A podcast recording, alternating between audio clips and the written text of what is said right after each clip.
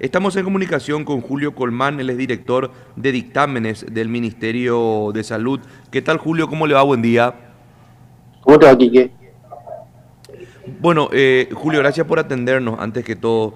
Eh, ¿qué, podemos hablar de, relación a este manejo, y por llamarle irregular, de, las vacunas que, se dio, recordemos, en, un momento dado en Presidente Franco, en el Alto Paraná, eh, que, en que, bueno, le, habían, lo habían tildado como el vacunatorio VIP en aquel entonces, lo que también pasó en cierta manera en el hospital de Barrio Obrero, lo que pasó días atrás en el hospital de Trinidad también. Eh, un manejo, a ver, con ciertos inconvenientes y en otros casos irregulares de esta aplicación de la vacuna para mayores en su momento de 85, también de 75, dentro de lo que es el plan que presentó el país. Eh, así mismo, Quique. Eh, primeramente quiero puntualizar que el Ministerio cuenta con un plan nacional de vacunación el cual luego de varios análisis se van dando los lineamientos por etapas, fases y prioridades en cuanto a rango hectáreos de las personas que van a ser habilitadas por la vacuna.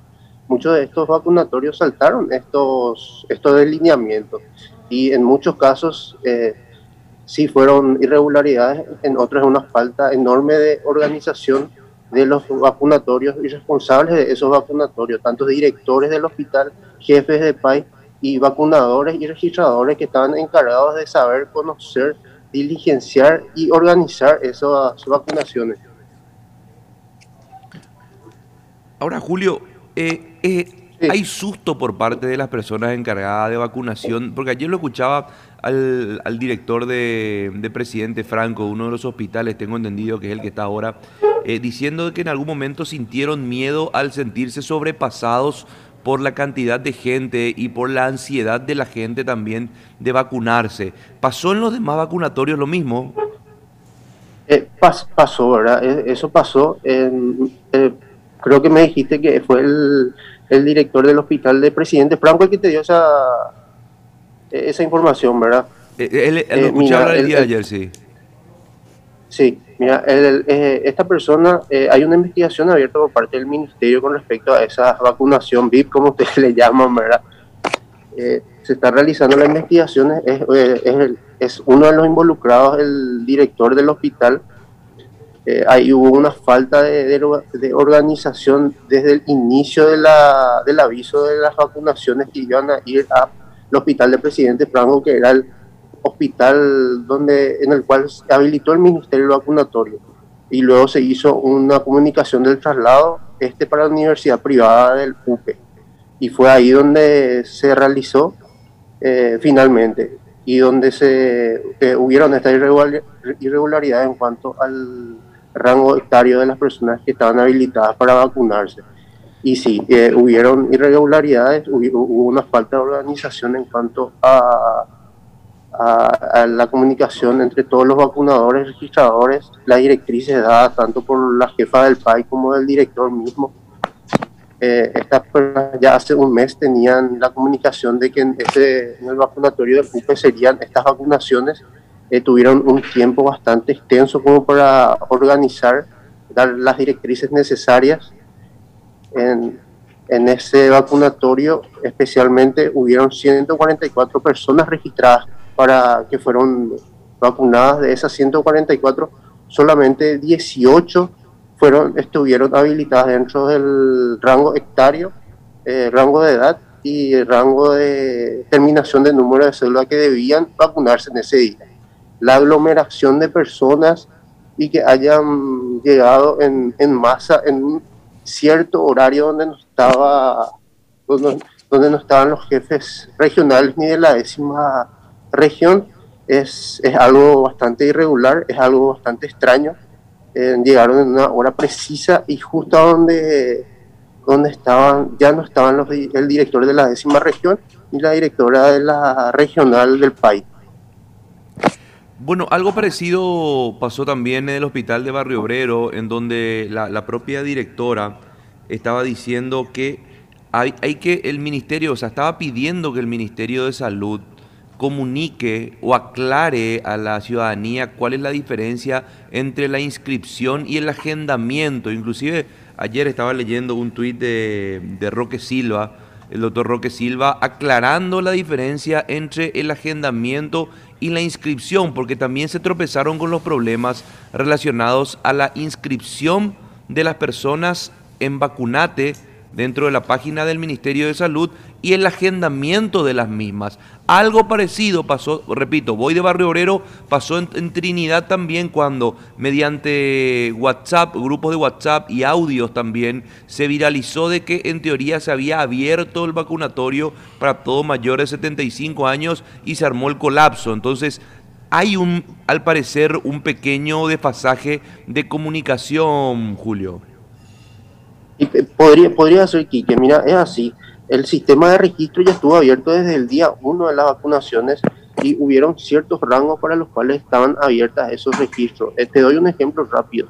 El, personal de salud y administrativo estuvo abierto desde el día uno, pero el personal de, de salud fue agendándose más rápido que el personal administrativo. Esto te digo, personal sanitario de salud.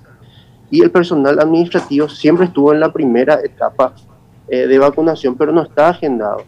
Ahí te doy un ejemplo. Yo, yo estoy eh, registrado, pero aún no estoy agendado. Yo estoy registrado desde el día 1, pero no estoy agendado. Vos tenés que estar registrado y agendado.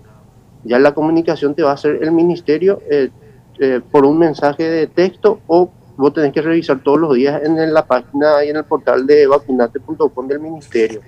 es así, los delineamientos para el agendamiento, por ejemplo, en este caso puntual que me estás diciendo de lo, del hospital de Barrio Obrero como el hospital de Trinidad, eh, hubo, hubo una etapa eh, que pasó el ministerio donde ya podían registrarse las personas de 75 años, pero el, el agendamiento iba a ser progresivo.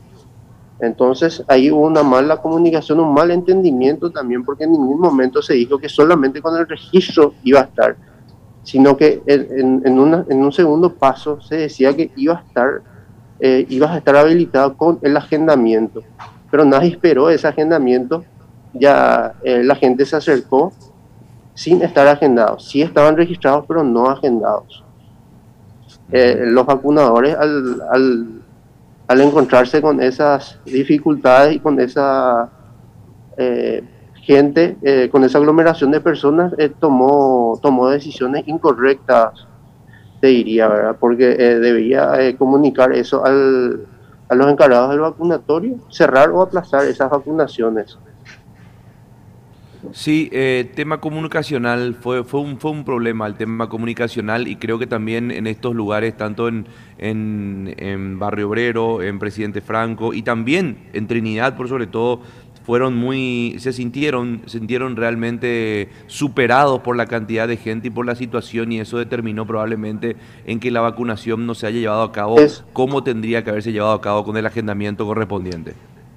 Es, es así mismo, Quique, y te repito, el ministerio eh, comunica eh, cada abertura de etapas, eh, cada progreso de las etapas, pero siempre es registro acompañado del agendamiento. Ahí estás habilitado para para ir al vacunatorio. Acá lo que hay, eh, creo yo, es un teléfono cortado. La información sale del ministerio, va a los encargados de PAI, esto van al vacunatorio, del vacunatorio a las personas encargadas de la vacunación, que son los licenciados de enfermería, de ahí la, la gente del registro. Entonces, pareciera que nos llega la información y cuando se, se, se llega al momento de, la, de las vacunaciones, eh, esta gente no tiene directrices claras de qué realizar en cuanto a si te llegan una cantidad de gente X. Por ejemplo, en el hospital de Barrio Obrero como de Trinidad, no estaba agendado todas estas personas, eh, las cuales se eh, aglomeraron esos días. El, por eso es el, caso personal también que había ahí, porque estaban agendados eh, una cierta cantidad nada más de personas, pero se encontraron que había el doble, el triple de personas ya anotadas y tomaron decisiones que no, no, no debían. Por lo menos debían haber comunicado, labrar acta de los hechos, de las situaciones, pero no comunicaron en ninguna de esas situaciones. Y esa, esa es la realidad, Quique. Sí, sí, en este momento la falta de comunicación es complicada y puede determinar este tipo de situaciones incómodas y hasta si se quiere inesperadas. Mabelita, por favor, está Julio Colman, adelante. Sí, director, ¿cuántos casos puntuales eh, están siendo investigados en su oficina? eh, tenemos alrededor de dos en los cuales nosotros podríamos sí sustentar posibles irregularidades. ¿Estas irregularidades qué sanción tienen? Eh, se están analizando aún eh, todas ellas, estas podrían dependiendo de si son personales permanentes o contratados. los personales con vínculos permanentes ellos irían a un sumario administrativo en el cual podrían tener una sanción de 30 días de multa o hasta la destitución. En cuanto a los funcionarios que tienen vínculos contratados, ellos pueden tener hasta una, hasta una multa de 30 días y una rescisión de contrato. A esto se pondrían estas personas, Mabel. Ahora, eh, entre estos investigados, eh, ¿qué cargos tienen los funcionarios? Eh, van desde directores hasta personas que registran dentro de la planilla. ¿Y cuáles son las conductas que están siendo indagadas? La organización, las directrices dadas, el conocimiento que tenían sobre los lineamientos del ministerio, en el rol de funcionario del Ministerio de Salud, tanto como los cargos de nivel superior o medio, no podrían desconocer esas directrices, en muchos casos un día antes de los vacunatorios, eh, en los días de en los vacunatorios habilitados se realizan unas reuniones por los encargados del país en donde, se dan todos los lineamientos los cuales se realizan al día siguiente o en el día de la vacunación. Se elabora un acta, firman los presentes o los encargados de los vacunatorios y eh, esos conocimientos o desconocer esos lineamientos del ministerio no, no, se están tomando como excusas o excepciones dentro de lo que es eh, los lineamientos establecidos por el ministerio. O sea, que igual se va a castigar eh, en este caso si es una negligencia o una irregularidad. No, claro, la negligencia y la irregularidad debe ser, debe ser eh, sancionada una vez que se sustente y se demuestre esa irregularidad. Eh, una negligencia ya sería en, casos excepcionales. Por ejemplo, tuvimos un caso, creo que fue Orqueta, si no me equivoco, donde una persona, fueron vacunados dos personales administrativos que no estaban agendados todavía eh, fueron denunciados por sus compañeros, pero eh, estas personas estaban dentro del registro. Eh, tuvieron dos compañeros que tuvieron COVID positivo, no pudieron ponerse esa vacuna, entonces sobraron dos lugares, sobraron varias dosis. Estas personas bajaron de la lista y tuvieron que, como ya estaban en la lista, fueron le fueron aplicadas las vacunas. Eso sería una excepción, ¿verdad? Porque hay, hay un lineamiento también estipulado en cuanto a que no sobren las, dosis, una vez que sobran, esas deben ser utilizadas. Hay un, un, un tiempo limitado por el cual esa vacuna puede estar abierta. Eh, hay vacunas que tienen frasco de 10 dosis, una vez abierta, esas deben ser utilizadas.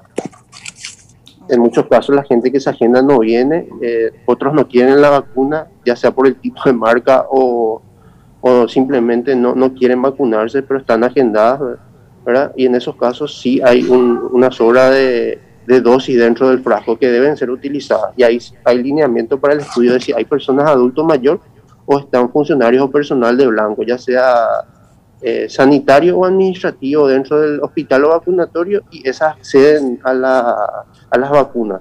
Ahora, pero se debe labrar un acta de quedar contestado eso, esos análisis y esas aplicaciones. ¿Para cuándo ya tendría su dictamen, don Julio? Y no te puedo dar eh, por cada caso puntual porque tenemos varios, pero nosotros necesitamos cotejar también, como algunos son del interior, nosotros necesitamos para un eventual sumario, eh, necesitamos los documentos originales, necesitamos planillas y documentos que si bien eh, por la forma de trabajo nos llegan vía correo o por WhatsApp, necesitamos esos documentos originales. Entonces, si bien tenemos ya realizado el trabajo, hay documentos que necesitamos para poder impulsar eh, los sumarios administrativos. Ya. ¿Estas personas afectadas también son eh, convocados a su oficina? ¿Perdón? Eh, ¿Estas personas que están siendo investigadas son convocados también a su despacho?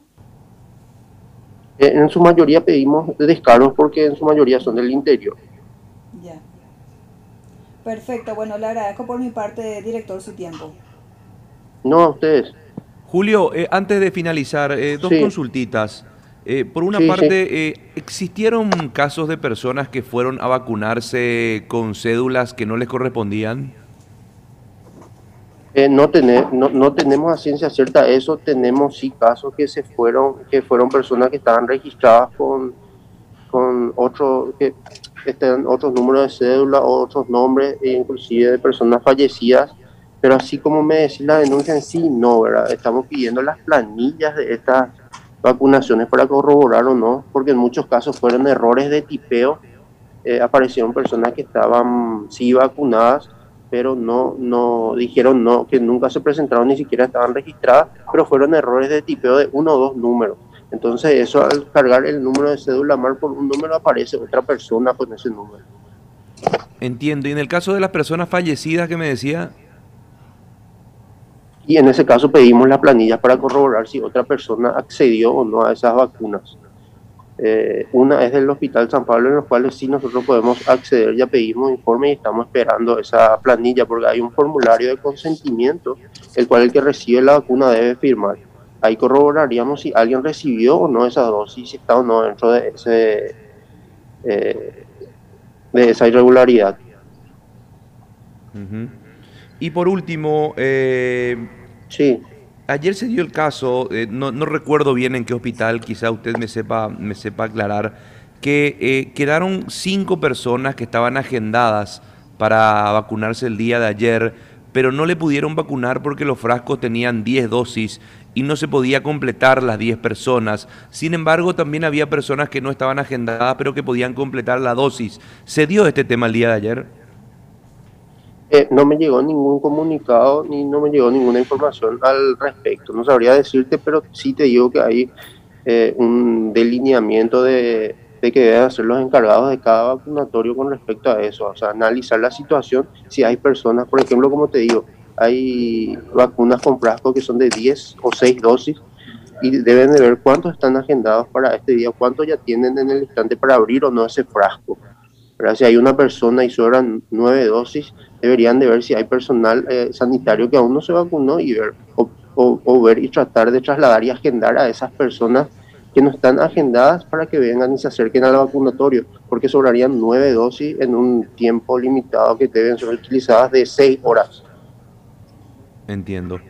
Bueno, Julio Colmán, muchísimas gracias, muy amable para Radio Primero de Marzo. A vos, Kiki, gracias.